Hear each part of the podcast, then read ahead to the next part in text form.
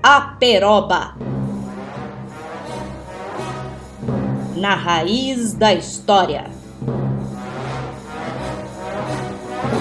Um programa do Departamento de História UEL, sempre aos sábados.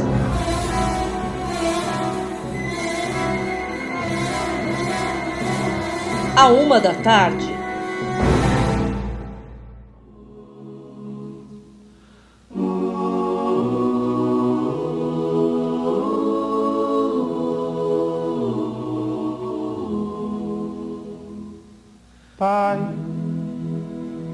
Afasta de mim esse cálice. Pai, afasta de mim esse cálice. Pai, afasta de mim esse cálice de vinho tinto de sangue. Pai, Afasta de mim esse cálice, Pai. afasta de mim esse cálice. Pai, Afasta de mim esse cálice de vinho tinto de sangue. Como beber dessa bebida amarga, tragar a dor, engolir a labuta, mesmo calada a boca, resta o peito. Silêncio na cidade não se escuta. De que me vale ser filho da santa? Melhor seria ser filho da outra, outra realidade menos morta. Tanta mentira, tanta força bruta. Pai, afasta de mim esse cálice. Afasta de mim esse cálice. Afasta de mim esse cálice de vinho tinto de sangue. Como é difícil acordar calado. Se na calada da noite eu me dano, quero lançar um grito desumano, que é uma maneira de ser escutado. Esse silêncio todo me atordoa. Atordoado eu permaneço atento na arquibancada para qualquer momento ver emergir o monstro da lagoa, Pai. Afasta de mim esse cálice. Afasta de mim esse cálice. Afasta de mim esse cálice de vinho tinto de sangue.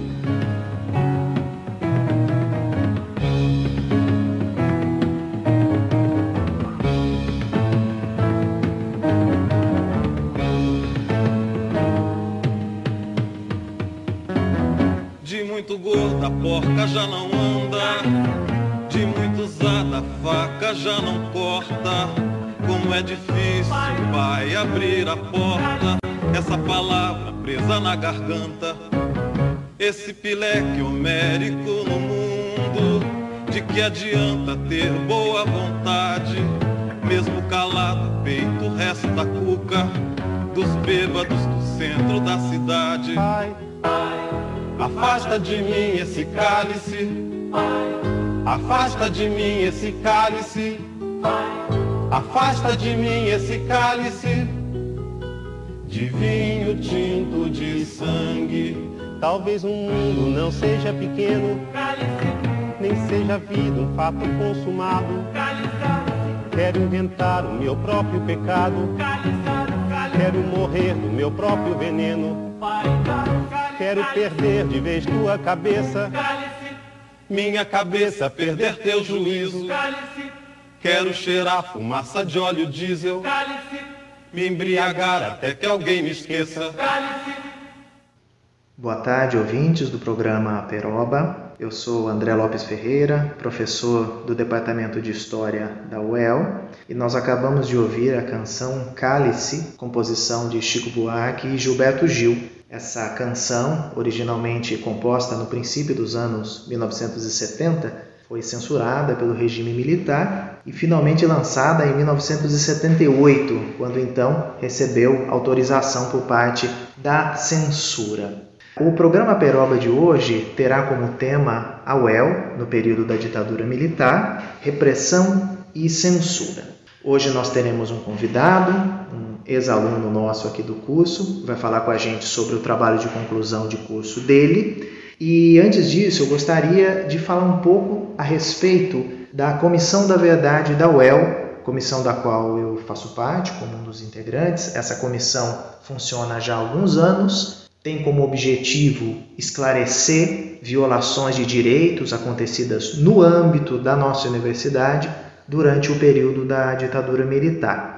A Comissão da Verdade UEL atualmente é presidida pelo professor César Bessa, do Departamento de Direito, e uh, nós estamos, na verdade, numa fase de finalização dos trabalhos. Bem, para falar da Comissão da Verdade, introduzir o tema do nosso, do nosso programa de hoje, eu gostaria antes de esclarecer, mais de apresentar para os nossos ouvintes, uma definição do que nós chamamos de justiça de transição, já que a Comissão da Verdade é uma iniciativa no âmbito do que nós chamamos de justiça de transição. Numa definição mais lexical, digamos assim, segundo o Dicionário de Direitos Humanos da Escola Superior do Ministério Público da União, aspas, a justiça de transição é conceituada como conjunto de abordagens, mecanismos judiciais e não judiciais e estratégias para enfrentar o legado de violência em massa do passado, para atribuir responsabilidades, para exigir a efetividade do direito à memória e à verdade para fortalecer as instituições com valores democráticos e garantir a não repetição das atrocidades. Fecho aspas. Em síntese, a justiça de transição ou justiça transicional é um campo multidisciplinar que lida com violações sistemáticas de direitos em contextos de guerra civil, de ditaduras militares, de regimes autoritários e coisas do gênero. A justiça de transição em geral, trabalha com três eixos: são eles a verdade, a justiça e a reparação. Muitas vezes, os violadores de direitos não podem ser punidos, porque existem leis que proíbem imputar os crimes a eles. É o caso brasileiro com a lei da anistia. Todos os crimes cometidos por agentes do Estado no Brasil, até a aprovação da lei da anistia, no final dos anos 70, não podem ser imputados de formas que não é possível judicializar essas violações, a não ser em casos muito específicos. Resta então, por exemplo, o acesso à verdade como uma forma de reparação. Então, as comissões da verdade, de alguma forma, atuam nesse campo, ou seja, na impossibilidade de se fazer justiça, de se judicializar as violações, procura-se trabalhar com a ideia de direito à verdade, direito à memória. Finalmente, há também um eixo uh, da justiça transicional, que é o eixo das reparações. Então, é comum que países que passaram por ditaduras ou guerras civis uh, proponham atos de reparação. Essas reparações podem ser materiais, na forma de indenizações às vítimas de violação de direitos, mas podem também ser reparações simbólicas, construção de monumentos, de centros de memória e coisas do gênero. Muito bem, feita essa breve explanação a respeito da justiça transicional, eu volto ao tema da Comissão da Verdade da UEL. Esta comissão vem trabalhando, tentando, digamos que, resgatar a memória do período esclarecer violações de direitos contra membros da comunidade universitária ao longo da ditadura militar e é uma, uma tentativa, não é? É um, é, um, é um dispositivo de justiça transicional. A Comissão da Verdade da UEL, na verdade, foi instituída como uma sugestão da Comissão da Verdade Estadual, a Comissão da Verdade do Estado do Paraná, que fez uma série de audiências em vários locais vários locais do Estado, e como uh, nessas audiências públicas houve muitos depoimentos que envolviam a UEL, a comissão estadual então sugeriu que a UEL tivesse uma comissão própria para investigar essas violações no âmbito da própria universidade. E é dentro dessa perspectiva então que a comissão vem trabalhando.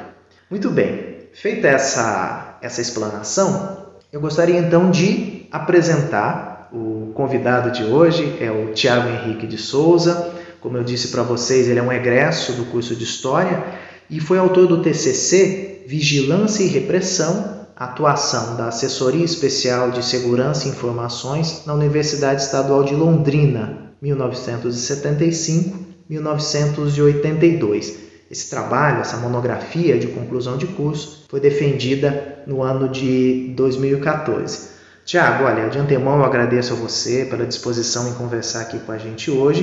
Te dou as boas-vindas. Boa tarde, professor. Eu fico é, muito agradecido pelo convite. É, espero poder contribuir com, com o projeto e, e mostrar um pouco do, do meu trabalho, da, das questões que eu levantei durante a minha pesquisa, das conclusões que eu cheguei. Espero poder contribuir também com, com, com o trabalho da comissão. Perfeito, Tiago. Obrigado. Eu tenho certeza que vai ser uma conversa muito proveitosa a nossa aqui hoje. Bom, Tiago, eu começaria uh, perguntando a você o que te levou especificamente a escolher esse tema como objeto de pesquisa para o seu TCC. A gente sabe que a escolha de um objeto de estudo é um processo longo e que acaba muitas vezes tirando o sono de muitos estudantes, né? Afinal, ao escolher um objeto de pesquisa, ele tem que ser algo que chame a atenção do estudante, algo que o estudante goste, mas também, de um ponto de vista mais pragmático, deve ser algo exequível. Quer dizer, deve haver fontes primárias disponíveis e acessíveis, é, mesmo porque às vezes as fontes primárias, a documentação está disponível, mas não necessariamente acessível. Então, por exemplo, alguém que quer estudar história colonial pode recorrer a arquivos, a documentos que estão, por exemplo, em Portugal, na Torre do Tombo. Os documentos estão disponíveis na Torre do Tombo, mas não muito acessíveis a não ser ao preço de uma passagem aérea. É, mas a gente não precisa ir tão longe. Se eu escolho, por exemplo, estudar relações internacionais no período da Primeira República. Bom, essas fontes estão no arquivo do Itamaraty, no Rio de Janeiro. Eu precisaria necessariamente me deslocar até lá. E como os TCCs a gente tenta ser mais prático, não? É, digamos que utilizar fontes que estão disponíveis e acessíveis, eu pergunto a você como foi que você chegou nesse tema? Como é que foi para construir esse objeto de pesquisa? Bom, professor, tudo começou ali entre o meu segundo e terceiro ano de, de faculdade. Eu tive a oportunidade de cursar duas disciplinas é, optativas relacionadas ao, ao regime militar, cultura política, sobre as ditaduras na, na América do Sul e a partir dali nasceu meu interesse. Decidi que eu queria trabalhar com aquilo.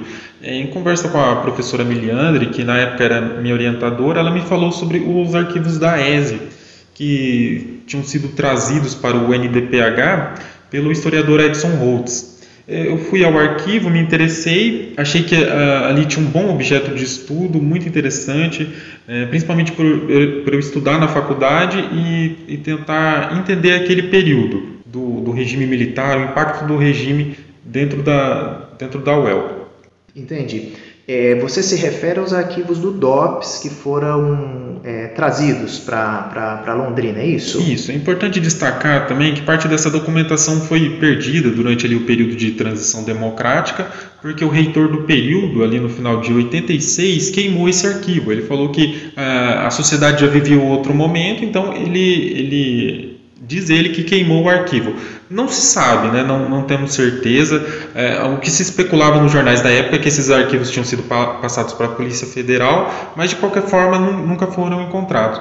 O, o que dá para extrair daí é que esses arquivos trazem uma incômoda memória, principalmente para quem, é, dentro do ambiente acadêmico, co colaborou com o regime, é, fez a espionagem, seleção ideológica e de alguma forma queria apagar aquilo da memória da universidade. É, então, eu, eu acho que uma das principais contribuições que o meu trabalho pode trazer é tentar resgatar essa memória e entender esse período. Outra, outra questão interessante é que os estudos sobre o regime militar, por razões óbvias, se concentram ali no eixo Rio de Janeiro, São Paulo, é, principalmente porque é onde as contradições do, do, regime se fazem mais presentes. E a partir dali eu, eu achei que seria interessante tentar é, descentralizar geograficamente a, a historiografia e tentar entender como o regime afetou a UEL, a, a cidade, a região onde eu moro. Daí, daí partiu o meu interesse. Entendi, Tiago. Não, de fato, você tem razão. O período da ditadura militar é já bastante explorado pela historiografia eu diria que desde o final dos anos 80 já trabalhos de fôlego, né, bastante densos, explorando o, o tema do regime, sob, sob vários pontos de vista. No entanto, é certo que esses estudos são bastante concentrados é, em casos, é, é, digamos que nesse eixo, Rio-São Paulo, nas grandes capitais. A gente sabe bastante a respeito do regime, dos seus desdobramentos nos grandes centros urbanos, mas por outro lado, a história da ditadura no interior do país é, ainda está para ser contada. Né? Ela deve ser contada e de fato o seu, o seu TCC contribui bastante nesse sentido, sobretudo porque é centrado uh, na atuação da repressão dentro da UEL, uma universidade importante não é? em âmbito regional. Bom, dando prosseguimento a esse assunto, Tiago, dentro dos trabalhos da Comissão da Verdade aqui na UEL, seja na pesquisa documental ou mesmo nas entrevistas que nós temos feito, né? muita gente já deu depoimento a respeito do período, nós, felizmente, e eu repito, felizmente, não encontramos relatos de violações físicas, ou seja, de violência na forma de tortura contra membros da comunidade universitária. Houve prisões de docentes, houve prisões de estudantes, ameaças físicas e psicológicas, e isso é certo e está já bastante documentado. No entanto, nos parece que eh, as violações de direitos na UEL passaram muito mais por outro caminho que não foi o, o da violação física, o da violência física. O que você descobriu sobre isso com a sua pesquisa, Tiago? É, professor, eu tratei do que, do que eu chamo no trabalho de outro tipo de violência, não a violência física propriamente dita, porque isso é o que caracteriza é, o regime militar brasileiro.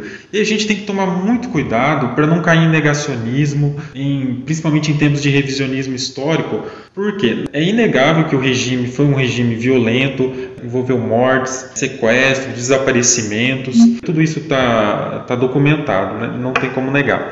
Só que quando a gente, nós historiadores em geral, vamos analisar as ditaduras no, no Cone Sul, nós tendemos a analisar tudo como se fosse uma coisa só. E a, a, todas as ditaduras da América do Sul são bem diferentes. O que pauta esse estudo da, das ditaduras na América do Sul é principalmente o caso argentino, e acho que aí o professor consegue falar até melhor que eu, porque a, a, o regime militar argentino foi extremamente violento, a sociedade argentina foi extremamente impactada por, aquele período. É, havia violência de todos os lados, é, do, da esquerda armada, da extrema direita, por parte do Estado. Então a violência na Argentina era declarada, o regime queria mostrar essa violência.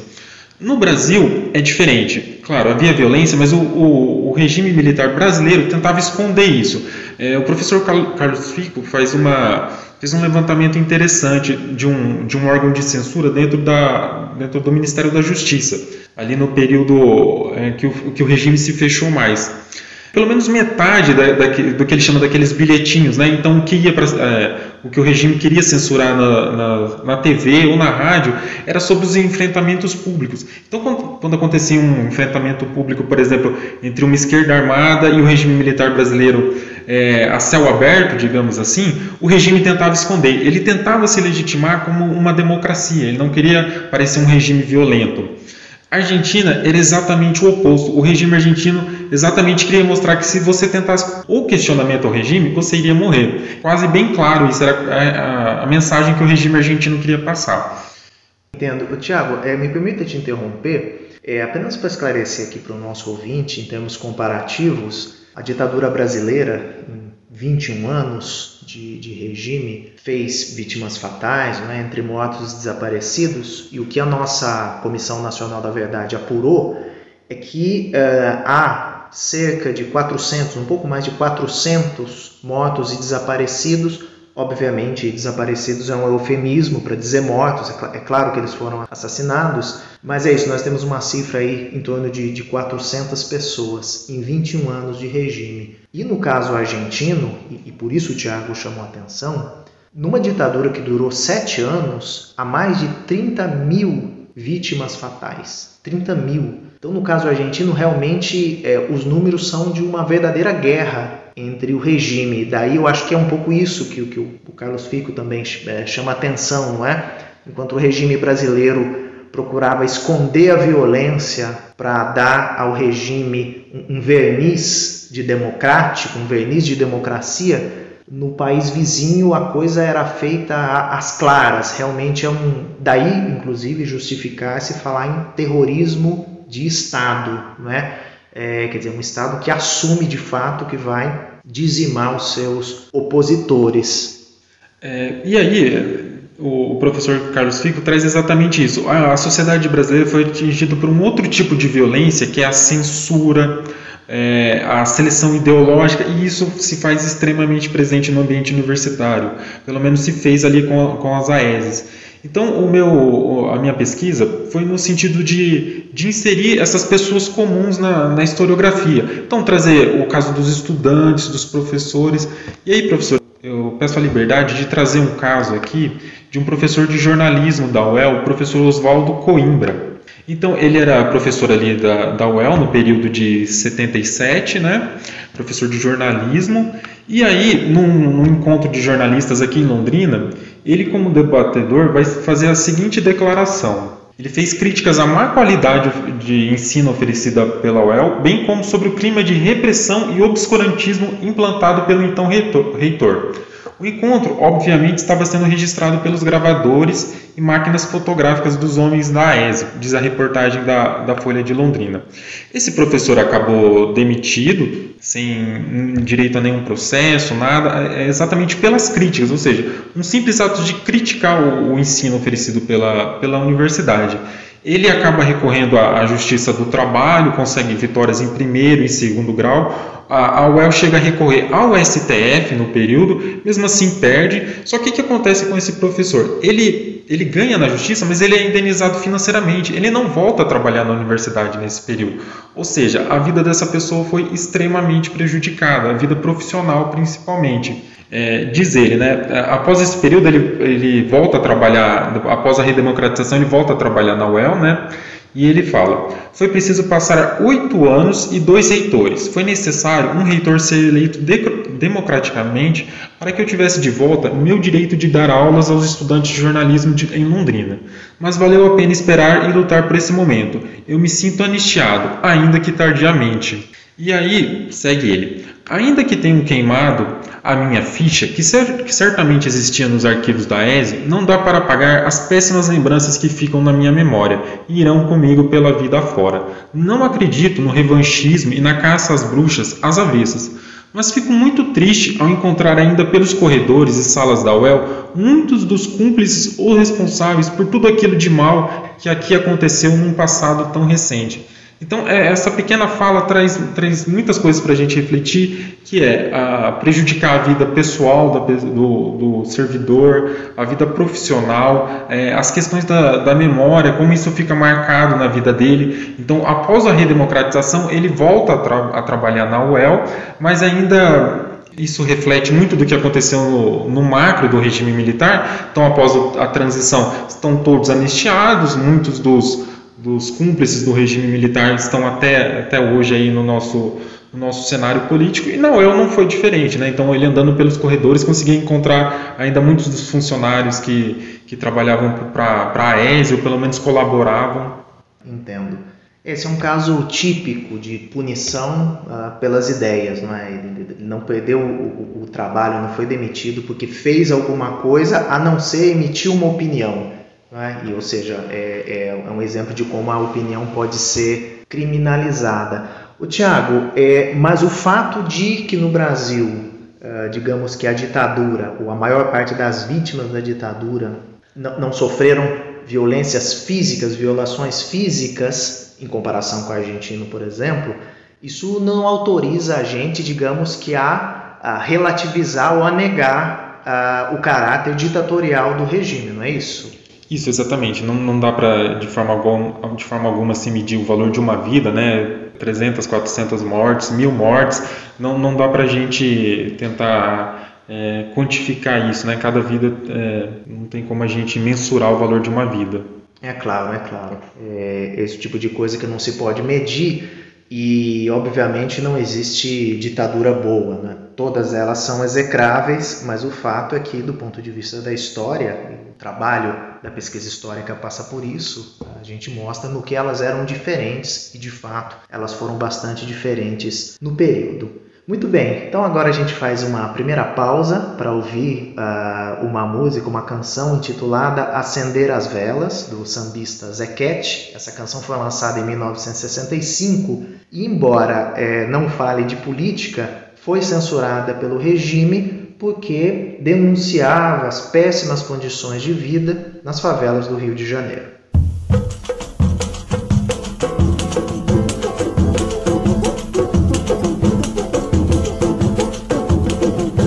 Eu sou o Zequete da Portela, vim trazer o meu samba da forma mais autêntica para o nosso querido e amigo povo brasileiro. Obrigado. Acender as velas já é profissão. Quando não tem samba, tem desilusão. Acender as velas já é profissão quando não tem samba, tem desilusão. Desilusão. Desilusão. É mais um coração que deixa de bater. Um anjo vai pro céu Deus me perdoe, mas vou dizer. Deus me perdoe, mas vou dizer. O doutor chegou tarde demais, porque no não tem automóvel pra subir. Não tem telefone pra chamar e não tem beleza pra se ver. E a gente morre sem querer morrer. E a gente morre sem querer morrer. Acender as velas já é profissão. Quando não tem samba, tem desilusão. Acender as velas já é profissão. Quando não tem samba, tem desilusão. Desilusão. Tiago, eu volto a perguntar para você a respeito, do, digamos que da política da ditadura, mas agora voltada às universidades. É claro que o regime militar, de acordo com o projeto de poder colocado em marcha a partir do golpe de 64, tinha interesse no controle das universidades, não é mesmo? Eu digo isso porque, digamos que a consolidação do regime, a difusão dos valores desse regime, certamente passava pela formação de quadros no ensino superior. Quer dizer, a universidade e as escolas de forma geral, mas especialmente a universidade, seria uma ferramenta de reprodução dos valores do regime. Curioso pensar o lugar da UEL nessa história já que a nossa universidade não existia como instituição antes do golpe. O que havia em Londrina eram faculdades isoladas que, em 1970, são integradas pela criação de uma universidade. Mas, de certa forma, eu acho que nós podemos afirmar que a UEL nasce como universidade de acordo com um modelo típico da ditadura. Você concorda com isso? Concordo, professor, concordo muito. É, primeiro, a gente tem que pensar ali que no pré-64, o, o, João Goulart ele vai fazer uma série de propostas de reforma na sociedade brasileira, né, chamadas reformas de base. E aí a gente tem que entender que boa, quando os militares dão golpe, boa parte deles e do, do, da, parte, da sociedade civil que apoiava os regimes, o regime militar não era necessariamente contra as reformas, eles eram contra quem, por quem a reforma poderia ser feita ou estava sendo feita. Eles eram contra uma reforma de esquerda, uma, uma, as reformas de base com participação popular. A reforma universitária já estava em debate ali pelo, pelo João Goulart, principalmente pelos estudantes. Havia o pedido de uma melhor qualidade para a universidade, estruturação de mais universidades, melhoria na carreira dos professores. E os militares vão fazer isso. É um conceito muito interessante que aí o Rodrigo Pato Samota, professor da UFMG, vai te chamar de uma modernização conservadora. Então, os militares vão dar início à, à reforma universitária, vão melhorar principalmente a carreira dos professores. Antes o que existiam eram as cátedras, né? E aí o regime vai criar os departamentos, é, vai trazer mais professores, principalmente a nível federal, há uma melhoria significativa no salário dos professores. Só o que, que acontece? É, é, essa reforma, é, reformulação do ensino superior tem muitas contradições em si.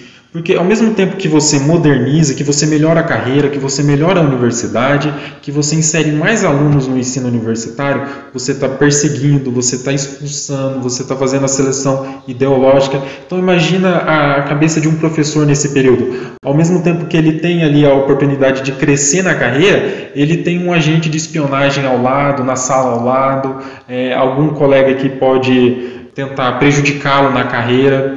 Então, o regime militar é cheio dessas contradições. Por exemplo, a gente poderia citar também, eles vão modernizar a economia, procuram fazer essa modernização, só que aí traz as contradições, por exemplo, que é a, a má distribuição de renda. Então, sem dúvida, aqui cabe a gente pensar que essas reformas, seja universitárias, seja a reforma econômica, poderiam hum, ser feitas de uma forma muito melhor dentro de um regime democrático, sem trazer essas contradições, incluindo a sociedade nesse debate.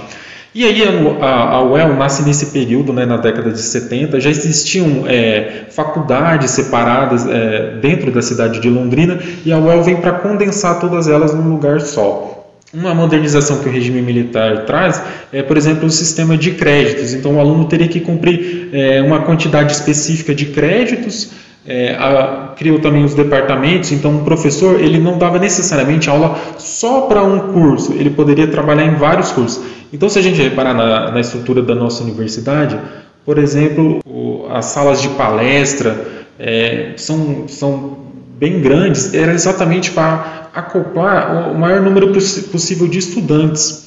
Né? Então, é, ali, por exemplo, vamos supor numa aula de cálculo, de matemática, ele poderia agregar alunos da engenharia, da zootecnia, que, por exemplo, teriam que fazer aquele trabalho. Era uma forma também de impedir que os alunos, de alguma forma, se organizassem, de que você tivesse o mesmo convívio com as mesmas pessoas por um longo período de tempo. Perfeito, quer dizer, essa departamentalização da universidade, a criação do sistema de matrícula por créditos, pulverizava as turmas, é, ou seja, você entra num primeiro ano com uma turma, mas a partir já do segundo semestre ou do segundo ano, por conta das distintas matrículas em créditos, essa turma vai sendo espalhada. Claro, isso dificultava a organização, algum tipo de solidariedade, digamos assim. Mas, é, bom, esse projeto de modernização conservadora, como você é, chamou a atenção, eu entendo, claro, que esse projeto gerava contradições, né? Você bem falou, sobretudo, o tema da, da concentração de renda. E é claro que é um projeto como esse só podia ser implementado se fosse acompanhado por uma política de, de vigilância, de, de repressão. O que você pode nos falar a esse respeito, Tiago? Quer dizer, especificamente, como a ditadura organizou essa rede de vigilância e de repressão eh, nacionalmente? Eh, e ainda mais, eu te perguntaria, como isso chegava nos diferentes estados da federação? Quer dizer, havia um sistema nacional, ok, mas isso devia se desdobrar estadualmente. Como é que isso chegava nos estados, partindo do grande, né, da organização nacional, até chegar nos estados? Professor, a gente tem que retomar ali novamente no pré-64, porque o João Goulart vai cair e quando os militares entram, eles percebem que o João Goulart não teve um bom sistema de informação. Então ele sofreu golpe, não houve nenhuma resistência, então tinha um sistema de informação muito mal estruturado. E aí, como um regime é, ditatorial, ele vai, vai criar um, um sistema de informação muito grande, muito bem estruturado, digamos assim, porque ele, se, ele estava presente em todos os aspectos da vida pública, todos os ministérios é, federais tinham a sua divisão de, segura, de segurança e informação, que era chamada DSI. E cada DSI tinha várias AESs, né, que é o, tema do meu estudo. Então, é, havia o Sistema Nacional de Informação, havia essas divisões de segurança e informação em cada ministério, E dentro dessas DSIs haviam as AESs. Então, por exemplo, havia uma DSI no Ministério da Educação e o Ministério da Educação espalhava essas diversas AESs pelas universidades. Então, várias diversas universidades federais tiveram as suas AESs. E aí é bom lembrar que, como a gente está falando de um regime federalista, a ideia era que as AESs estivessem presentes nas universidades federais. Trazer a ESE para dentro da UEL é uma opção da universidade, é uma opção do reitor. Ele não, não havia essa obrigatoriedade necess, necessariamente. Entendi. Quer dizer, você tem um, um, sistema nacional, um sistema nacional de informações a nível federal e, digamos que por capilaridade dentro dos ministérios, dos órgãos subordinados, os braços do SNI acabavam chegando no, no, nos lugares, no caso aqui nas universidades, né? E no caso do, do, do Paraná, Tiago, é, onde a gente encontrava a ESES, né, essas assessorias especiais de informação, onde a gente tinha a ESE dentro do estado do Paraná? É, muito bem, professor. Então, existiam no Paraná, a, até o que a gente sabe nesse momento na historiografia, oito AESs, né? Então, a gente vai ter uma na UEL, também vamos ter na UEM, né, Universidade Estadual de Maringá, na COPEL, na Telepar. Repare que são empresas públicas né, de grande importância para o regime. E aí vamos ter as AESs federais, no caso. Então, na Delegacia Regional do Ministério da Educação, na Itaipu, na UFPR e na Superintendência da Rede Ferroviária Federal, localizada em Curitiba. É bom a gente fazer uma lembrança aqui, como eu disse é, anteriormente, as AESs não, não trabalhavam necessariamente com a violência física. Só que numa pesquisa de mestrado, uma um estudante localizou que a AES da Itaipu estava envolvida em tortura na, na Operação Condor. Exatamente porque a gente está falando ali numa, numa região de fronteira, então nós temos essa excepcionalidade. Entendo.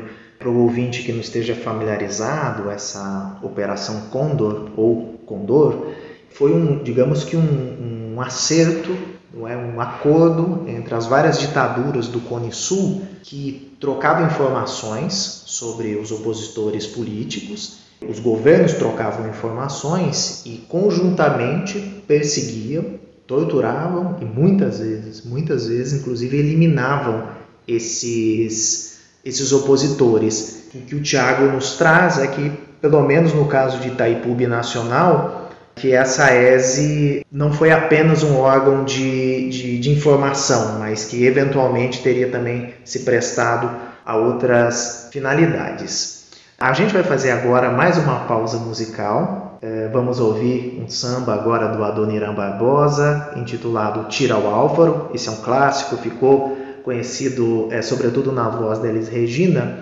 E notem que essa música não tem nada de político, no entanto, a censura no período do regime militar ia muito além das questões propriamente políticas. E no caso desse samba do Adoniran, o argumento foi que a música era de mau gosto, porque ela utilizava um português incorreto. Vamos a ela então. De tanto levar frechada do teu olhar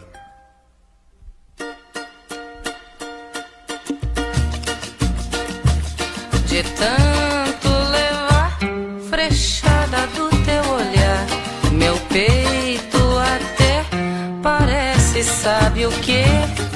Tábua de tiro ao álvaro, não tem mais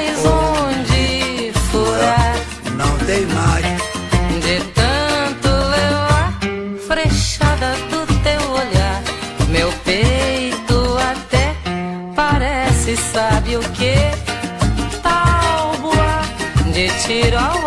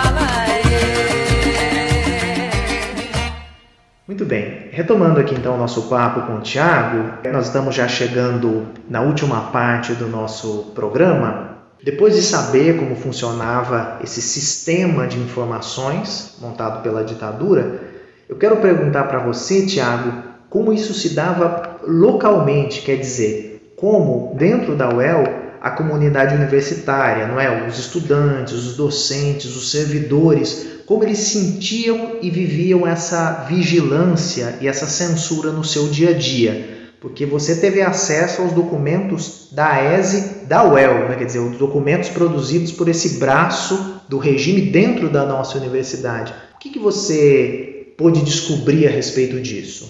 Bom, professor, eu fiz alguns estudos de caso e para mim um dos mais interessantes é um, é um debate sobre uma constituinte realizada entre 77 e 78. É, os estudantes da UEL, vão tentar, estudantes e professores, vão tentar trazer um, um debate sobre uma nova constituinte. E vão, é, é bom deixar claro para o ouvinte que talvez não esteja familiarizado, essa questão da constituinte, é, anistia, eram temas extremamente sensíveis para o regime. Então, ali na, na por, por, volta de 1977, 1978, esses alunos vão tentar trazer um debate para Londrina. Tá? E aí eles vão trazer uma, uma figura gigante no cenário político, podemos dizer assim, para tentar é, discutir sobre uma nova constituinte. Quem que era essa pessoa? Talvez o ouvinte possa pensar, ah, era um esquerdista. Não, a gente está falando do Aliomar Baleiro. Quem que era ele? Ele, é um, foi deputado constituinte em 46 pela UDN, para o ouvinte que não está familiarizado, a UDN era um partido extremamente conservador do período. É, em 65, ele, o Aliomar ele apoia o golpe militar, então a gente está falando de uma pessoa importante que dá apoio ao golpe. Ele é indicado ao STF, a gente está falando da mais alta corte do país, então um cargo de extrema importância para o regime, que aposentou alguns ministros. É, ele é indicado ao, ao, STF em 1965, então repare, logo após o golpe. Então a gente tem que pensar assim: é, vem o golpe em 64, o regime tenta fazer uma limpa em universidades, em, em tribunais, empresas tenta, públicas, empresas né? públicas, tentam tirar tudo que eles ligam, que eles entendem estar ligado à esquerda. É, é óbvio que, que essa noção de esquerda é muito, é, digamos, alargada. Então abarca qualquer um. De repente, é um caso é, interessante na Universidade Federal do Rio Grande do Sul houve uma instalação de uma comissão para tirar os professores entre aspas esquerdistas e aí é, relata-se que houve de tudo. Então, por exemplo, um professor que ficou em segundo no concurso vai lá e delata o que ficou em primeiro para esse professor ser demitido e ele conseguir a vaga. Então, é, esse, tipo de, esse tipo de regime que está focado na vigilância envolve muito essa mesquinhez, digamos assim. Então, é, o Aliomar Baleiro ele é indicado ao STF, chega a presidir a corte, a corte e se aposenta em 1975. Então, a gente está falando de um cara de direita, extremamente identificado com, com o golpe militar, com o regime, só que nesse período de 78 ele já começa a se afastar. E aí ele vem para Londrina para dar, dar essa palestra junto com, algum, com alguns outros palestrantes. Só que o debate é impedido, ele não acontece. Então a, a, ESE da UEL vai trabalhar junto com, a, com o Serviço de Inteligência da Polícia Militar para impedir o regime. Então a ESE chega aí na, no aeroporto, é, relata, tudo, relata tudo no informe, tudo o que aconteceu, quem estava presente, qual era a conotação política dessas pessoas que foram lá receber o, o Ali Omar, e relata como foi feito a, a a operação é chamada Operação Bloqueio. Então eles bloqueiam as ruas e não deixam o debate acontecer. E aí é muito interessante que o, que o Aleomar Baleiro, depois numa, numa fala à Folha de Londrina, ele vai dizer assim: aqui estavam os livros subversivos que eu tentei que eu tentei discutir. Era simplesmente a Constituição do Brasil, a Lei de Segurança Nacional e, as decla e a Declaração do a Declaração Universal dos Perdão, Direitos isso, a Humanos. Declaração Universal dos Direitos Humanos. Então ele está tentando debater algo ali que não tem nada de subversivo em si. Uhum. Está tentando só trazer um novo debate so- sobre a Constituinte. Então é, a palestra é obviamente impedida, não acontece nada, a polícia fica até a madrugada para impedir que os estudantes não voltem.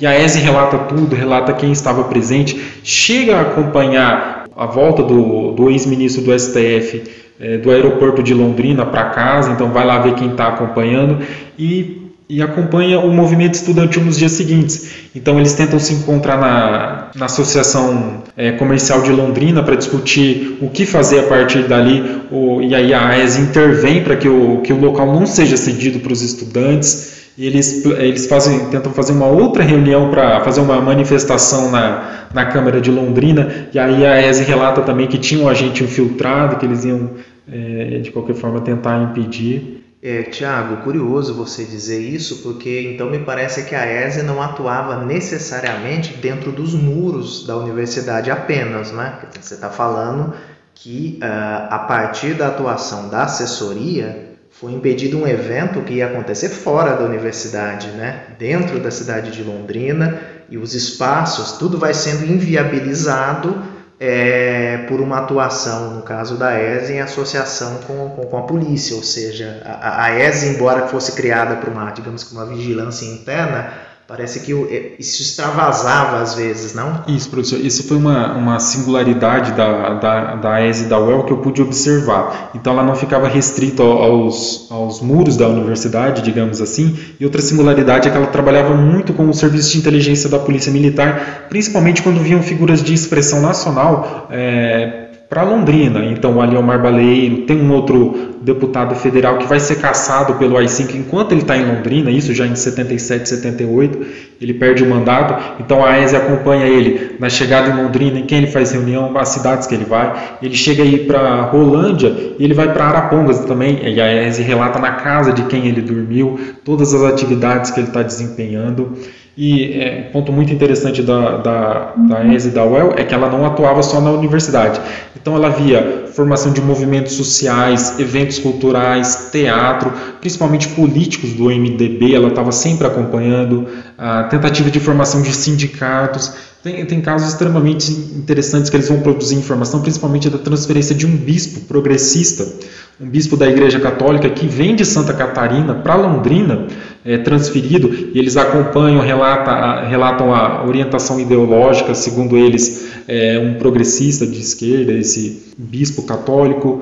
Eles, outro caso muito interessante também, eles acompanham a transferência de um promotor de justiça de Bela Vista do Paraíso para Londrina, porque esse promotor, no, num discurso dele, fala sobre o Vladimir Herzog. Então é, é muito interessante como é, a, a ESUEL está presente em vários pontos, não só da história da universidade, mas também da, da cidade de Londrina e da, da região. Perfeito, Tiago. É muito bom você tocar nesse assunto é, sobre o, a vigilância aos políticos do MDB, não é? Para que o ouvinte também tenha um pouco assim da, da, da noção de como as coisas aconteciam. É, as eleições para governo de estado elas estiveram proibidas durante bastante tempo da, da ditadura, né? Os, os governadores eram, eram indicados é, pelo regime. E na medida, então, digamos que na capital não se podia fazer campanha política, eh, a oposição acabava indo para o interior eh, e usando cidades do interior como palco para desenvolver a sua atividade opositora. E nesse caso, Londrina, dentro do estado do Paraná, foi, sem sombra de dúvida, um grande eh, eh, foco de oposição ao regime, oposição legal ao regime, por meio do MDB. Porque daí os políticos da capital acabavam vendo que Londrina, em Londrina tinha eleições, não é? Então aqui havia espaço, digamos, para para atuação dessa dessa oposição legal, né? É, é bom lembrar que em Londrina, durante boa parte do regime, é, Londrina elege políticos do MDB em sua maioria. A gente tem muita pouca vitória da, da Arena em Londrina, se não nenhuma, se não me engano. É, essa hegemonia do MDB só é perdida já na redemocratização em 91 para um partido de esquerda. Então, é, esse é um outro fato interessante de como a ESE tenta ficar ligada numa cidade que parece não, não estar é, alinhada ao regime de forma muito, muito incisiva. Tiago, e diz uma coisa, a gente sabe então, isso aparece muito na Comissão da Verdade, né, a qual eu integro, depoimentos que falam de pessoas infiltradas, fossem estudantes, não é, que eram informantes da ESE, e muitas vezes é, gente disfarçada de fato, é, que aparecia, se matriculava como estudante, mas que não eram estudantes, não? Mas, a, além de dessa coisa, digamos que dessa vigilância mais camuflada, mais velada, é, aparece muito também é, nos depoimentos a presença de, um, de uma espécie de uma guarda vinculados à ESE e que os estudantes ironicamente chamavam de SWAT. Você encontrou isso na documentação? É, essa, essa outra singularidade da, da UEL nesse período, que é ter uma guarda patrimonial, né? É, segundo a, a, minha pesquisa, lendo, lendo fontes, chegou a ter cerca de 60 funcionários. Então era uma guarda patrimonial, teoricamente patro, patrimonial, né? que andava armada. Bom lembrar isso que ela andava armada pela universidade. Então é, existia essa, essa um, digamos assim, uma espécie de braço armado dentro, dentro da universidade para coibir qualquer tipo de manifestação. Os estudantes apelidaram, é, é, ironicamente, de SWAT do reitor, em, em referência a um, a um, seriado americano. Então, Tiago, de fato, a, a presença não é, dessa guarda patrimonial, um braço né, da, da ESE, Aparece também vários depoimentos que nós colhemos na Comissão da Verdade, inclusive é, gente que era estudante na época, nos depoimentos isso aparece, dizia que a ESE fazia exercícios e, enfim, demonstrações de força ao ar livre, faziam treinamentos numa forma de mostrar de fato para os estudantes que eles estavam ali, né? Então, coisas de artes marciais e coisas do gênero. Isso, há, há episódios no, na, na, documentação de que essa guarda, agentes dessa guarda patrimonial é, invadem uma, uma sala de aula atrás de alguns estudantes, invadem armados, há confusão, há discussão. É, imagine pessoas armadas entrando dentro da, da sala de aula. O, no relatório de informação é interessante notar que em nenhum momento eles. Ah, a ESE e a Guarda Patrimonial negam que isso tenha acontecido. O que eles falam é: nós fomos provocados pelos estudantes e aí tivemos que entrar na sala de aula para conter o que, que, estava acontecendo, de certa forma. Isso é muito interessante também, porque a guarda patrimonial, a AES e o reitor, eles vão criando um discurso de nós contra eles, então, é, nós que somos ofendidos, nós que somos atacados por esses professores é, esquerdistas, por esses alunos do movimento estudantil. Certo. Tiago, e no mais, o que, que aparece na documentação a respeito, digamos que, da resistência dos estudantes? Bom, havia uma vigilância, havia censura aos professores, aos estudantes, mas também devia haver episódios, digamos que, de, de enfrentamento, né? Que você encontrou nesse sentido na documentação da ESE aqui da UEL? Isso é bom lembrar, é, nesse caso é bom relembrar o ano ali de 78, é muito importante para a universidade por diversos fatos. Vai, vai haver uma troca de reitor, então é uma continuação do antigo reitor, um já adepto, adepto da, da ESE, da Guarda Patrimonial, é uma, uma praticamente uma, uma continuação da administração que já vinha anteriormente. É, essa bom lembrar que nesse período era feita uma lista sextupla e quem escolheu o reitor era o governador. Então, é, o governador elegia. Então, nós temos uma eleição para reitor em que a comunidade acadêmica não vai participar. Nesse mesmo ano, é, é fechado o centro, o centro acadêmico dos estudantes, né, o DCE. O Diretório Central. Isso, né? perdão, o Diretório Central dos Estudantes, ele é fechado. A UEL tinha um movimento estudantil muito ativo, principalmente pelo Grupo Poeira, que eles tinham a sede no, no centro da cidade, né? Então a, a universidade vai invadir lá, vai derrubar uma parede, inclusive, vai levar a máquina de impressão dos jornais.